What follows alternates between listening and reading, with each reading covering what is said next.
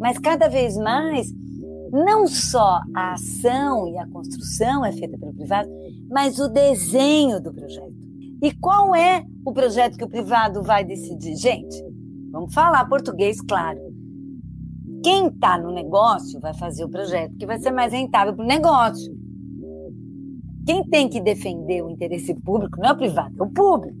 Então, se você deixa o projeto ser integralmente desenhado pelo privado, os projetos que serão feitos, aliás, os projetos que estão sendo feitos não são os mais importantes e os mais necessários para que a gente possa atender uma necessidade da população.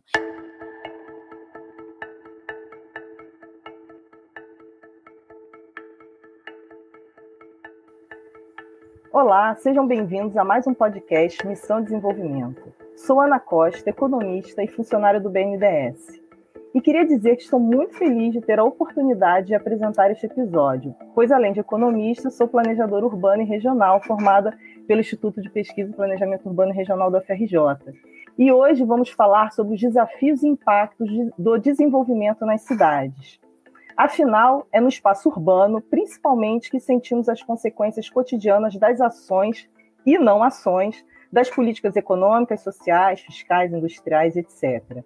E por isso a importância de debatermos e refletirmos sobre os impactos em termos de desigualdade social, renda e território nas cidades, no espaço local e cotidiano que vivemos, levando em conta a globalização financeira, a organização das cadeias globais ou reorganização que temos visto, a própria reconfiguração sobre a visão de um Estado nacional forte, que tipo de Estado, e o próprio processo de precarização do trabalho, condicionantes estruturais que se configuram em é, em aprofundamento de tendências que vêm desde os anos 70 e que se somam atualmente aos efeitos da pandemia e da urgência climática. Né, e de uma visão de que mobilização de capital privado para investimentos verdes e socialmente responsáveis permite seguir em frente nesse processo, bem como o avanço das tecnologias digitais. Isso sem a gente falar ainda das questões bem atuais sobre a guerra geopolítica que hoje testemunhamos. Nesse cenário, quais são os desafios e oportunidades para o Brasil a partir do olhar local? E como, em especial, os entes subnacionais podem agir para mitigar impactos negativos em termos de concentração de renda e poder? Para esse debate, eu tenho o prazer de conversar com a arquiteta e urbanista Raquel Ronick, uma das maiores especialistas em política urbana e habitacional do país.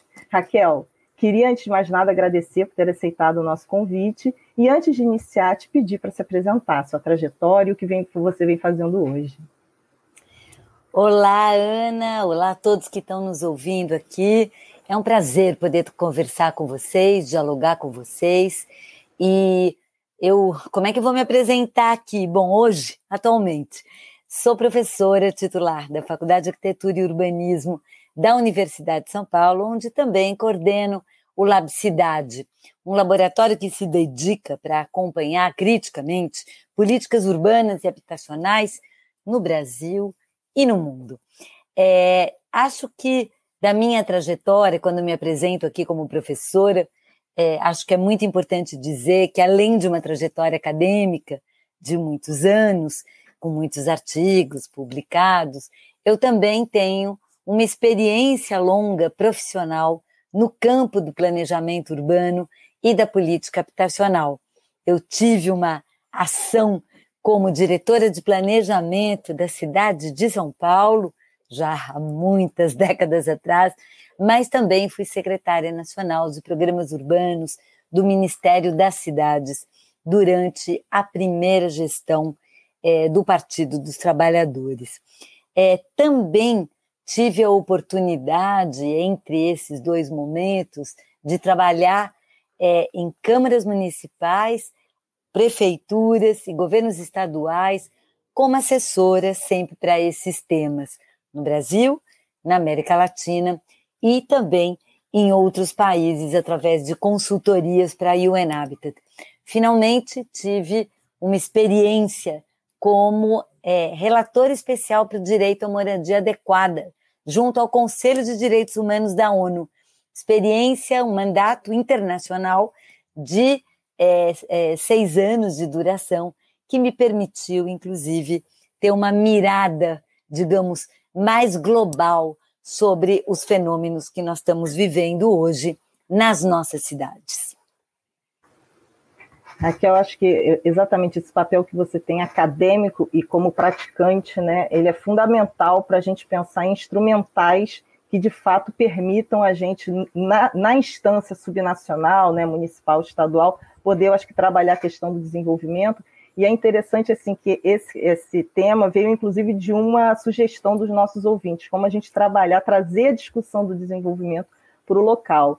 E um primeiro, acho que tema que eu acho que me, é, eu penso muito, eu gostaria muito de te ouvir sobre isso, é em relação a toda essa discussão que a gente tem hoje, principalmente pós-pandemia, que deixou isso mais forte, e a questão da, com a questão da urgência climática, que são as necessidades de investimento para essa retomada sustentável que tanto se coloca a partir de uma visão tanto de metas do milênio, né, metas da ONU, que todos os países se colocam dentro dessa, desse processo, e os entes subnacionais também estão indo nesse caminho, mas com uma, uma questão muito específica dos países, principalmente periféricos, como o Brasil, que é a falta de recursos, principalmente do gasto público, né? Uma dita falta de, de, de recursos públicos que permita isso, e, portanto, a gente precisa atrair cada vez mais o, o capital privado, que, a, que a, a, seu turno tem uma visão que hoje está sendo construída mais fortemente, porque ela também é antiga, mas com a, o nome de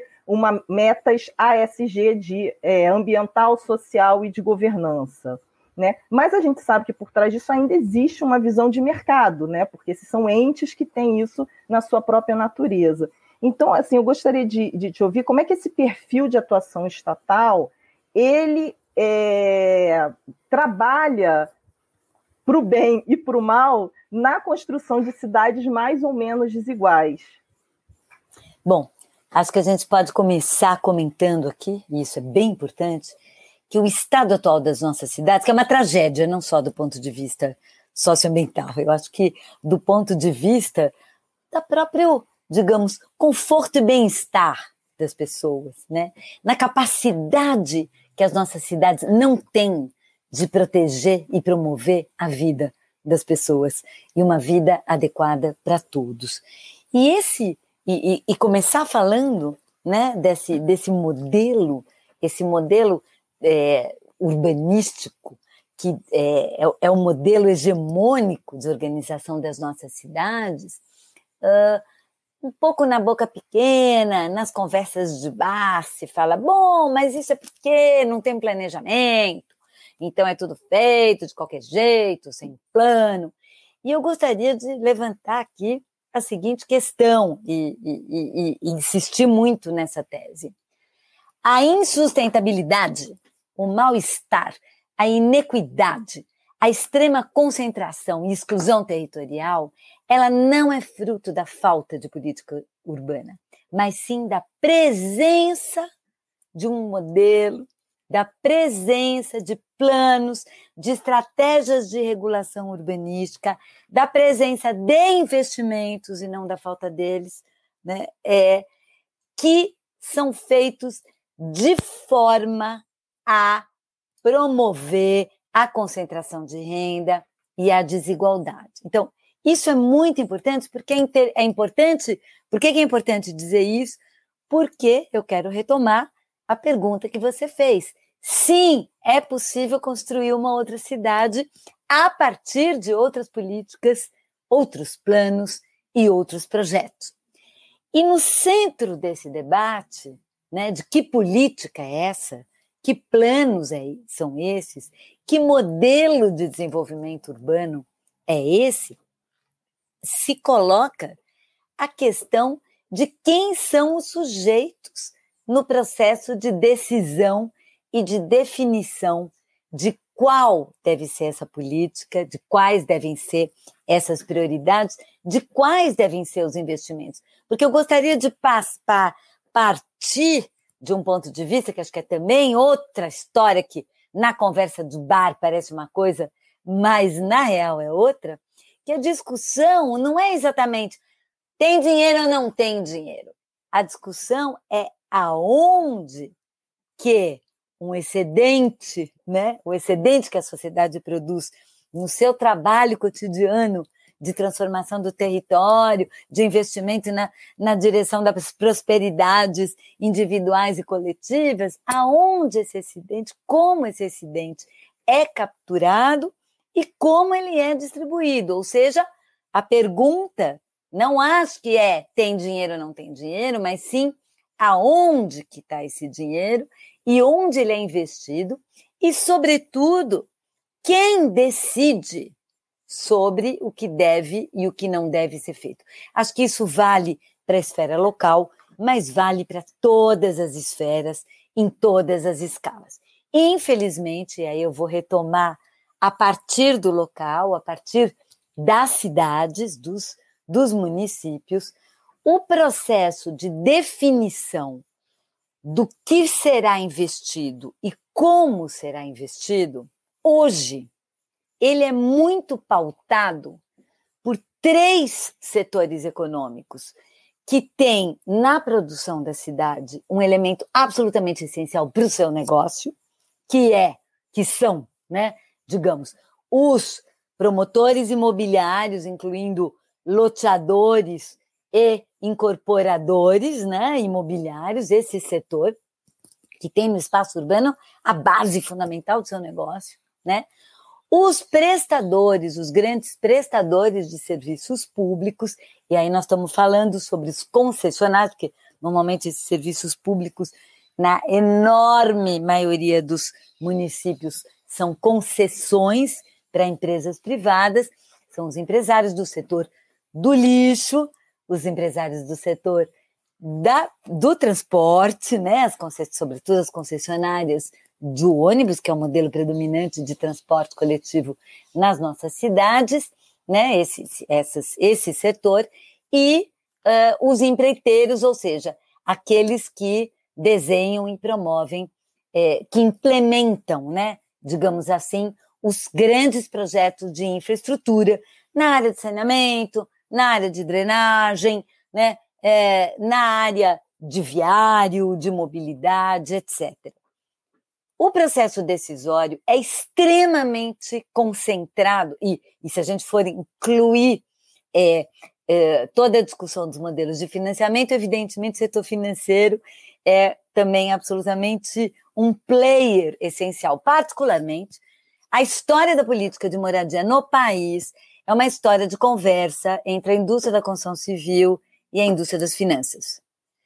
O que, que eu quero dizer com isso? E a história dos investimentos, da decisão sobre os investimentos a serem feitos nas nossas, nas nossas cidades, é uma história de conversa entre esses setores econômicos que têm a cidade como seu negócio e as mediações políticas operadas pelos governos. E essas mediações políticas operadas pelos governos, elas não necessariamente, e isso é muito importante a gente dizer, implicam num reconhecimento das necessidades, muito menos um debate sobre as alternativas e menos ainda um espaço para que os moradores, os cidadãos, os residentes na cidade possam opinar sobre o seu destino.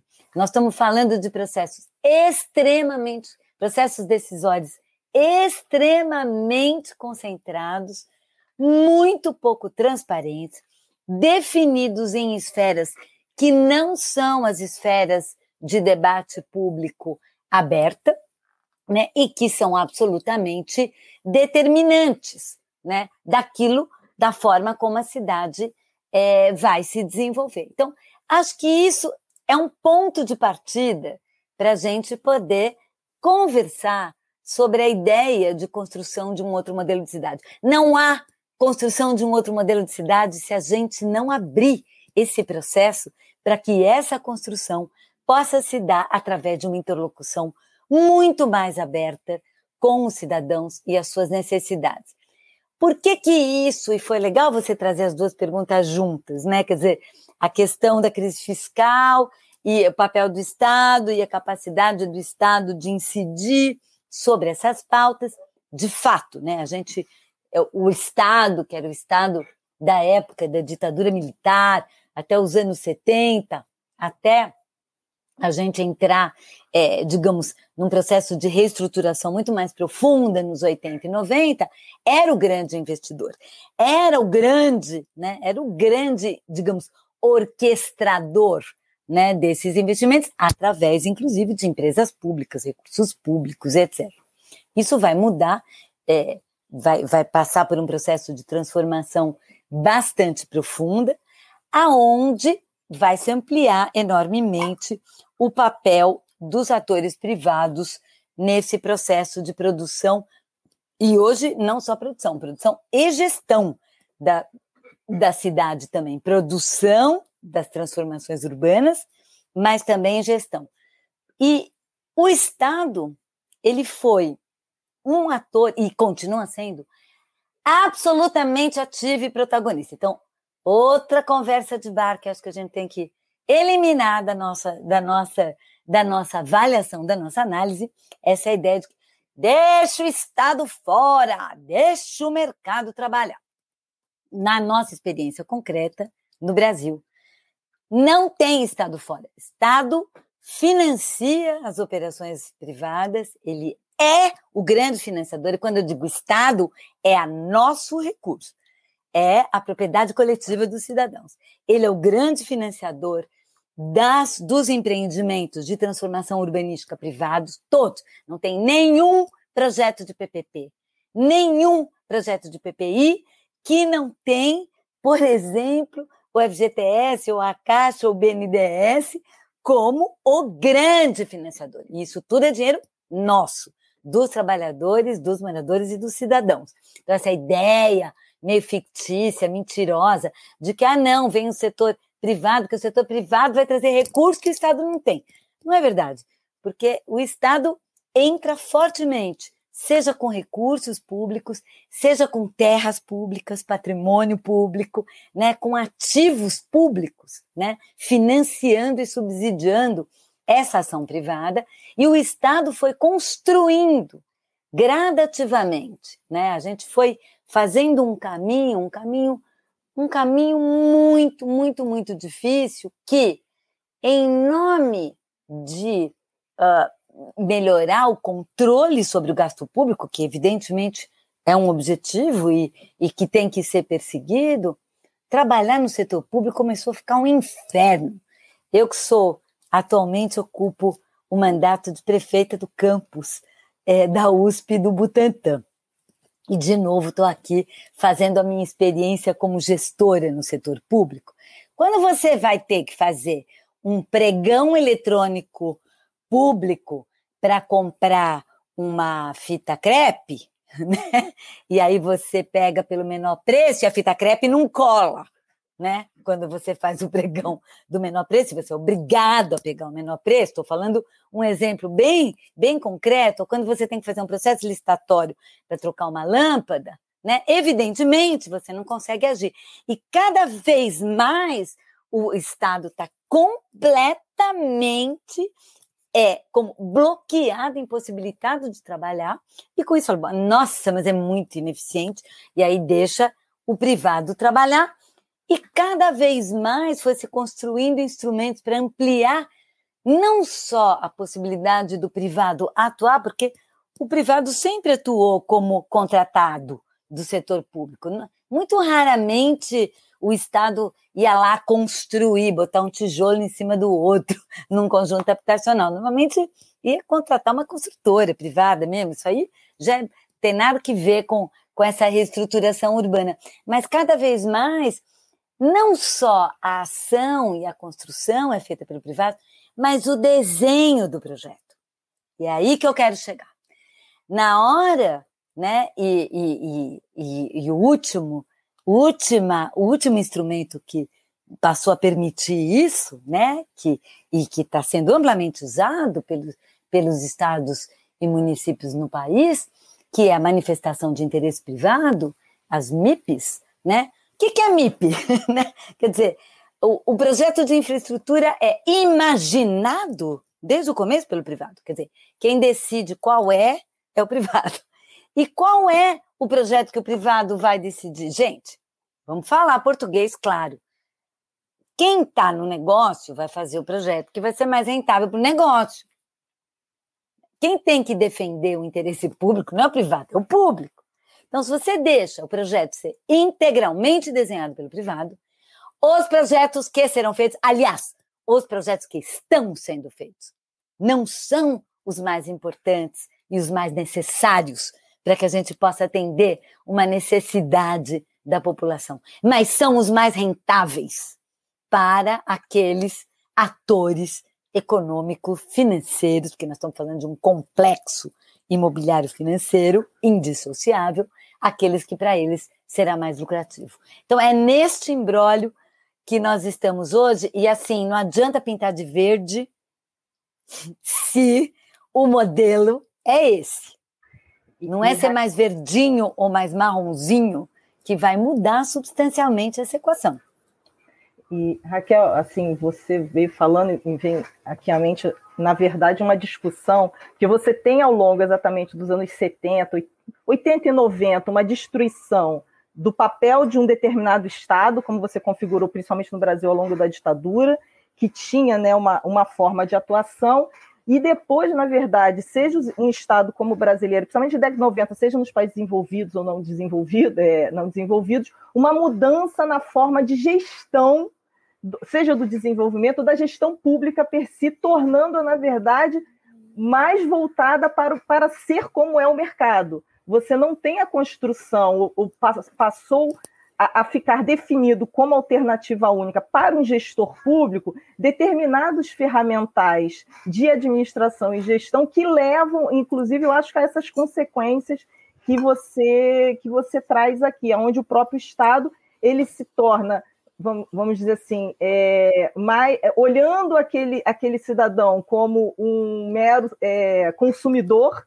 né, como um cliente, assim deve ser tratado, e você traz essas mesmas bases de, de discussão para essa gestão, e aí os vários órgãos acabam trabalhando com esse mesmo olhar, aonde o mercado sempre, seja ele qual for, e sem qualquer discussão sobre quem está por trás deste dito mercado, tenha a palavra final. E aí eu queria assim trazer, além dessa discussão sobre podemos rediscutir e voltar a ter uma discussão, que é algo que eu venho até estudando, sobre pensarmos uma administração do desenvolvimento e não a, a, gente pensar uma administração que não seja de mera gestão da coisa pública como um, com um viés puramente é, como se fôssemos uma entidade de mercado.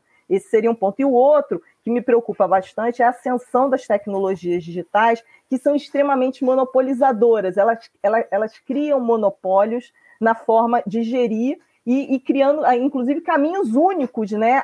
E como é que isso, nessa, nessa construção dessa, dessas novas tecnologias, e, e, cada vez mais se fala em cidades inteligentes, se a, se a gente está, na verdade, democratizando cada vez menos os espaços a partir de um modelo que se chama data-driven, mas ninguém discute qual é o algoritmo que está por trás para você chegar àquelas definições ou conclusões. Você simplesmente diz, olha, eu tomei essa decisão porque os números disseram isso, mas ninguém discute quem fez os números, de onde eles partiram e qual foi o viés que os criou. Né? Que, tem, que a gente volta, na verdade, a discutir. Podemos falar de, de, de criação, recriação, rediscussão, de uma gestão para o desenvolvimento, para principalmente para os gestores públicos, né? Então, se você pudesse comentar isso, que eu acho que isso é fundamental é, para a gente o nosso futuro. Sem dúvida nenhuma, é, porque eu acho que você está você tá colocando em pauta duas questões é, que acho que são fundamentais, né? Uma questão que acho que não dá para fazer toda essa conversa que eu fiz sem a gente pensar é, no papel do Estado, né? O que, que é o novo papel do Estado? Não, quero deixar aqui muito claro, não tem nenhuma saudade do Estado da ditadura militar, nenhuma, zero, né? É, e nenhum apreço é, pelos processos centralizados e autoritários de gestão, né? Mas o que nós estamos vivendo são processos centrali centralizados e autoritários de tomada de decisão e gestão. Você acabou de dar esse exemplo. Eles são processos centralizados e autoritários que aparentemente parece tudo super democrático, coisa mais democrática do mundo, mas na verdade nós estamos vivendo um processo de usurpação e centralização. E essa usurpação e centralização, eu diria, ela se coloca em dois níveis. Num nível material mesmo, né? Quando eu falei dessa é, é, essa apropriação de ativos públicos, né? A apropriação do que é comum e privatização disso, nós estamos falando de espoliação, porque nós estamos falando daquilo que é comum de todos, né, que é simplesmente transferido sem nenhuma mediação para a acumulação privada, que vai ficando cada vez maior e ficando cada vez maior, ela cada vez é mais poderosa na capacidade de ditar o que deve ser feito, porque o que deve ser feito é aquilo que lhe permite ainda mais rentabilidade naquilo que já foi acumulado. É um pouco isso que nós estamos vivendo. E as plataformas digitais que usurpam os nossos dados. Né? Nós vamos, vamos, vamos falar português claro aqui também. Nós estamos falando de um roubo. É roubo, eu não consigo ter outra palavra para dizer isso. Porque, pensa, eu tô, eu chego num lugar lá no meu celular, chego lá numa cidade lá no interior de Minas, um lugar muito distante, eu chego lá, de repente, tum, aparece, pula no meu celular uma oferta de uma coisa que está acontecendo lá. Meu Deus, quem sabe que eu estou lá? Quem disse que eu deixei que soubessem que eu estou lá? Né? E todos os meus movimentos vão sendo capturados, e aí você não tem nenhuma chance, porque para você acessar um serviço público, você tem que entrar, preencher o cadastro, botar lá teu nome, botar lá teu e-mail, pronto, ferrou. Quem pegou isso já vendeu o teu cadastro, porque o grande, a grande mercadoria é a venda dos dados. Então, as grandes empresas o que elas fazem é vender os nossos dados. Dados que são privados e dados que são públicos que nós não autorizamos ninguém tirar. Vou dar um exemplo aqui. O governo Dória privatizou o bilhete único bilhete único do transporte coletivo de São Paulo, que é o bilhete que te permite entrar no metrô, no trem e, nas, e na rede de ônibus. E tu vai falar, nah, gente, que empresa que vai estar interessada em fazer gestão de bilhetes? Quer dizer, qual a margem que ela tem entre o que a pessoa paga e o que ela vai receber? Não é isso o negócio. Quem tem a gestão do bilhete único tem na sua mão, de sua propriedade, os movimentos de circulação de todos os usuários do transporte coletivo, milhões de pessoas, todos os caminhos que elas fazem, quem elas são, todos os dados. Imagina a mina de ouro, que é isso, e isso é vendido. E é isso, numa total não transparência, a gente não sabe qual é o algoritmo, a gente não sabe como eles são, não são nem um pouco transparentes, e, e é por isso que eu digo e repito que todas essas tecnologias, a história de cidade inteligente, cidade inteligente, essa conversa, é a montagem de sistemas de vigilância e captura e roubo de dados individuais e coletivos sem o consentimento para as pessoas, sem transparência de aonde eles, aonde e como eles serão usados, sem prestação de contas para todos nós.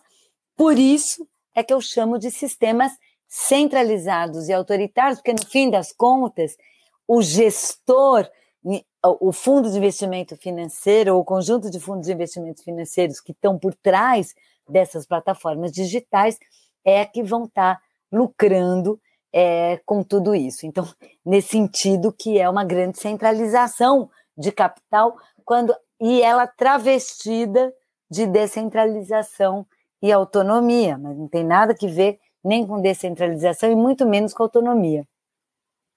É, você falando, eu lembrei de um livro que eu li que se chamava é, Weapons of Math Destruction, que em português seria exatamente, em vez de armas de destruição em massa, seria armas de matemática, né, de destruição em massa, aonde esse big data, esses grandes algoritmos, quando eles não são transparentes, eles não podem ser revistos ou, ou democratizados nas suas decisões, eles acabam virando armas de destruição em massa.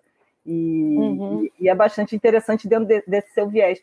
Agora, a gente sempre gosta aqui, Raquel, de olhar para frente, vendo assim, alguma, algumas possibilidades de futuro, porque, assim, a gente, pelo que você falou, há de fato um, um grande desafio, porque nós estamos falando de movimentos bastante fortes, né, e, e com poder para isso, poder político e monetário, né, nesse sentido. Mas, assim, ao, ao olharmos os, os nossos governos locais, você acha, assim, diante desse quadro, alguma possibilidade, alguma alternativa para se começar a pensar é, dentro de uma política industrial, de inovação, de, de, uso do território, que a gente consiga impactar e, e minimamente garantir um bem-estar, um processo democrático, serviços urbanos para todos.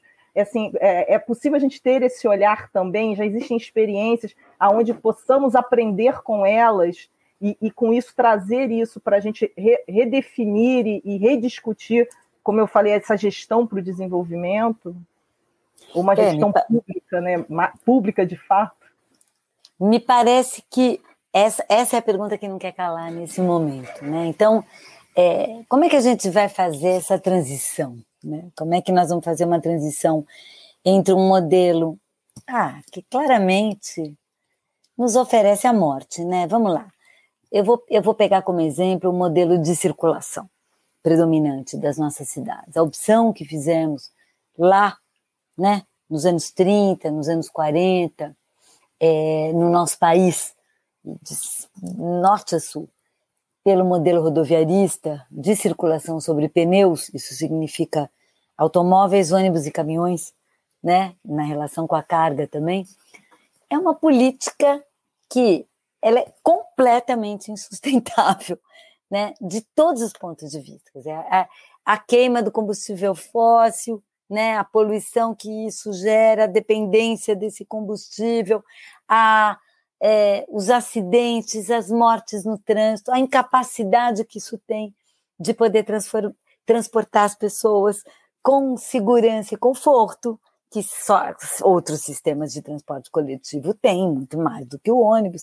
Enfim, né, os metrôs, os, os, é, os VLTs. Então, nós estamos falando de um modelo, um modelo de morte. Então, quando a gente fala, bom, vamos fazer uma transição, aí vem, ah, carro elétrico. Gente, carro elétrico não muda o modelo. Você sai, ok, tira, para de consumir e, e queima fumaça de óleo diesel e passa a usar eletricidade, que é aquilo que faz barragem, que acaba com os rios, ou faz a monocultura da cana-de-açúcar, que acaba com a possibilidade de uma produção camponesa de alimento. Ou seja, não mudou nada, trocamos seis por meia dúzia. Né? Então, para a gente poder pensar numa transformação do modelo, a gente tem que pensar na cadeia inteira. E tem que pensar no modal inteiro. E tem que pensar isso, e a pergunta central é qual é o modelo, eu acho que esse que tem que ser o parâmetro, qual é o modelo capaz de proteger a vida. Né? E o modelo que é capaz de proteger a vida não é esse, né? E, e como que nós fazemos essa mudança no sentido né, de começar a investir em outras direções, em todos os elos dessa cadeia. Então, nós estamos falando desde a matriz energética, né, até o modal, até os projetos de circulação. Repensar o desenvolvimento significa repensar essa cadeia inteira. Isso não quer dizer que, aí, quando eu, toda vez que eu falo isso, eu falo, nossa, pelo amor de Deus, mas que trabalheira, e como é que faz? É uma coisa muito macro muito muito grande, muito distante, não, né? Como parece muito inatingível, né? Pensando no momento que a gente está agora.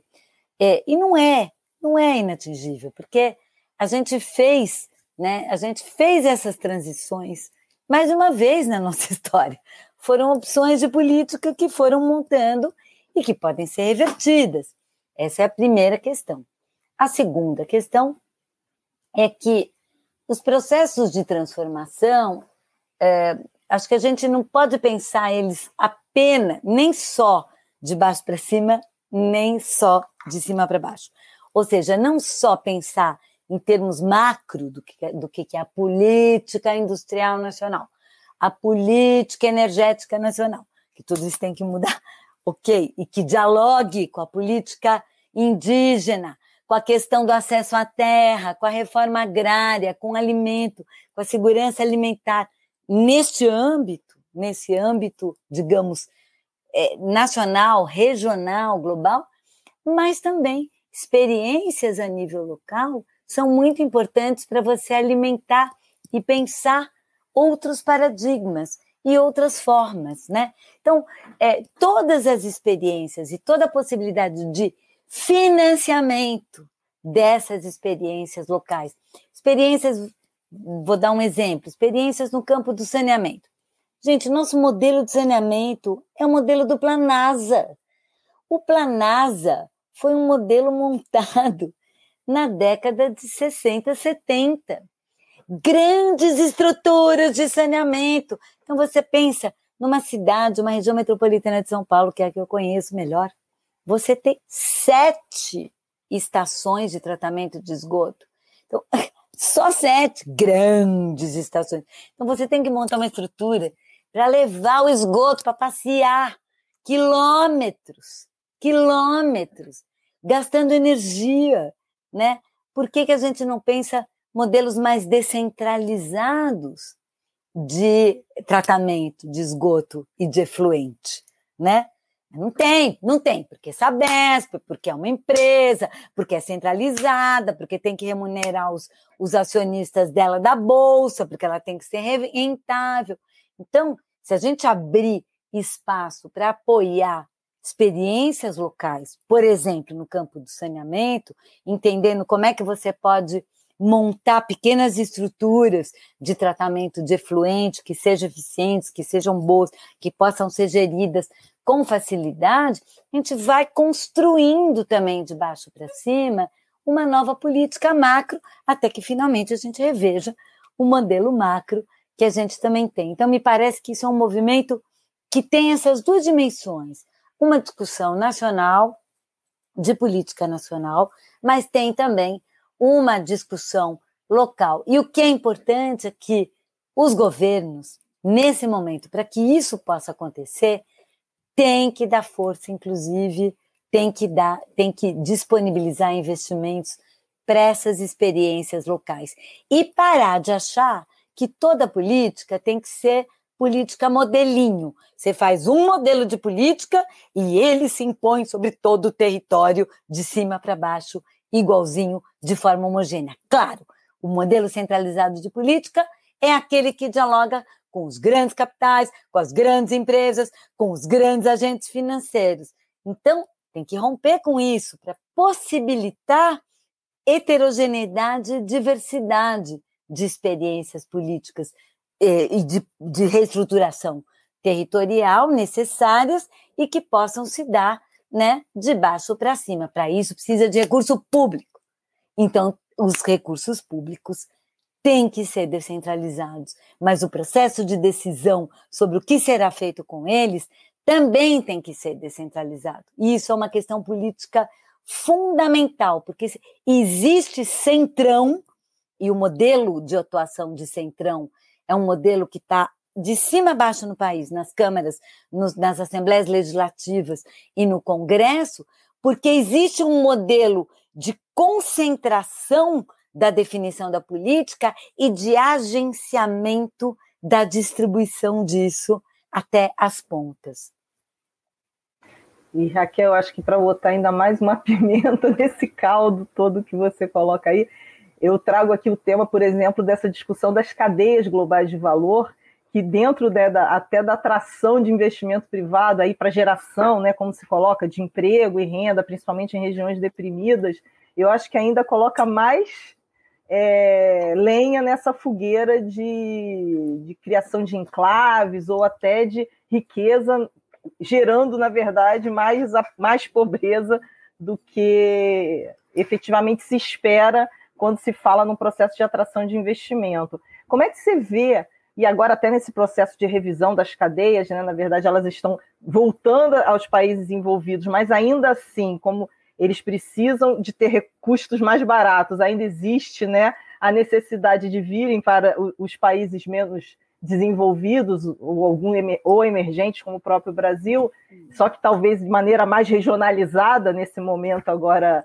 é, geopolítico novo. Como é que você vê isso também dentro de toda toda essa questão que você é, colocou aqui para gente? Eu acho que você coloca uma questão. É, eu não sou eu não sou de jeito nenhum especialista em cadeias industriais, eu não ouso me meter no meio desse debate, mas eu, eu, eu, eu penso a partir do território, né? Então, acho que é legal a gente usar essa ideia, né? Para a gente é pensar. É para a gente pensar os investimentos, sejam eles investimentos industriais, sejam eles investimentos de infraestrutura, né? Uh, a gente pensar a partir do território. É, a cena clássica, comum, que a gente observa, é que os investimentos caem no território como se fosse um disco voador. Eu acho que eu uso essa metáfora, porque assim, é um disco voador no sentido de que não tem uma leitura prévia do território, tanto da sua capacidade de absorver aquilo, muito menos do seu desejo de absorver aquilo, né? É, então é uma coisa que cai sobre o território. Eu, e eu nesse sentido. Campos que falava que era a economia acha que o território é um papel em branco. Exato, é liso. É como se o território não tivesse rugosidades, né? É exatamente isso. E um papel em branco, não tem nada, não tem ninguém, não acontece nada, é um vazio. É um vazio, né? Se decreta o vazio como se não existisse vida, não existisse formas de apropriação do território, não existisse formas, é, não, não existisse desejos de transformação do território presentes ali, né? E isso vai provocar dois elementos que são fatais e são extremamente destrutivos. Um deles é a destruição, a remoção dos modos de vida, o deslocamento e aí a geração da miséria, né? Porque quando você você destrói laços e modos de vida e você acaba com isso, você vai gerar mais miséria e migração, e, enfim. Isso é a primeira questão, né, com efeitos absolutamente deletérios. E a segunda questão é absoluta é, falta de possibilidades de sinergia dos investimentos. Então, o disco voador cai lá, né, provoca uma, uma uma acumulação de capital que não será lá, que tá, estará ligada em outros circuitos, em outros locais, e não vai promover né, a, aquela possibilidade de que o conjunto do território possa se transformar em conjunto e na mesma direção. Então, é, é uma desgraceira. Né? E isso tem a ver com uma não leitura do território e, essa, e uma não representação. E a, a gente tem feito uma reflexão no Labicidade, atualmente, muito, que, e tem, tem, tem sido uma reflexão muito constante no nosso trabalho, de que a leitura, que inclusive o próprio planejamento urbano faz, do território, ela ela está baseada no modelo de intervenção que já está previamente definido e não nas possibilidades que o próprio território tem. Então, é como se. É, e é muito. Vou dar um exemplo, todo mundo vai entender rapidinho. Quando a gente fala de política habitacional, a gente diz: é, é, esse território tem que mudar porque ele é subnormal, ilegal, informal. Então, o pressuposto é que ele tem que desaparecer. Não se parte para entender qual é a dinâmica econômica, social, cultural que constitui aquele lugar e como ela pode se transformar positivamente. Não, se parte da ideia da eliminação. Né? Então, você vai cotejar o território com um modelo e não construir uma leitura do território com os sujeitos que habitam ali. Então, é muito importante, me parece, um elemento central se a gente quer pensar num novo projeto de desenvolvimento, a gente pensar como desenvolver uma leitura do território com aqueles que habitam, a partir das suas necessidades e desejos, e trabalhar e desenhar as políticas a partir daí. Raquel, a gente já passou aqui dos 40 minutos, eu acho que ficaria horas aqui conversando sobre esse tema que eu acho que é de, muito relevante no país e, e, como gestora pública de um, de um ente é, nacional, eu acho que isso é, ter esse olhar sobre o território e como planejadora urbana, para mim, é uhum. fundamental. Mas, infelizmente, a gente precisa seguir para o fim. E eu ia te pedir, então, agora os seus comentários finais sobre toda essa nossa conversa, algum recado. E, e eu acho que sempre uma visão positiva, se a gente pode ver como podemos trabalhá-la. Bom, em primeiro lugar, queria agradecer essa conversa, acho que foi uma conversa muito legal e instigante.